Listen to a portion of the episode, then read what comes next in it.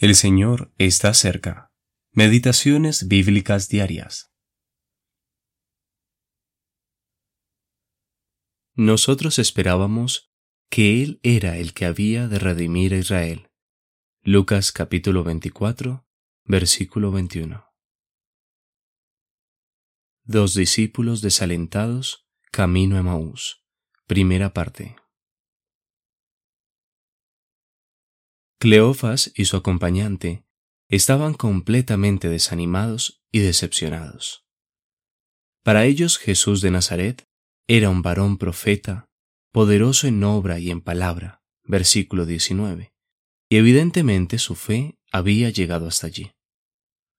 Aún no habían percibido que Él era el Hijo de Dios que no puede ser retenido por la muerte, y para ellos su muerte había sido el lamentable fin de su historia.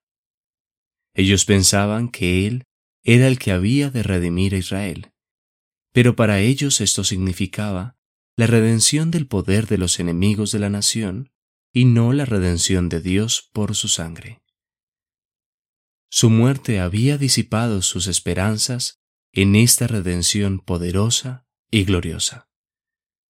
Esta decepción era el fruto de haber cobijado expectativas que no estaban justificadas por la palabra de Dios.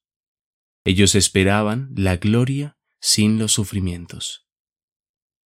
En la actualidad, no pocos creyentes se han deslizado al mundo bajo el mismo espíritu de los discípulos que iban camino a Maús. Se han deslizado porque se han desanimado, y están desanimados porque han albergado expectativas injustificadas. Las expectativas pueden haber estado centradas en el trabajo cristiano y en las conquistas del Evangelio, o en algún grupo o cuerpo particular de creyentes con quienes se han relacionado.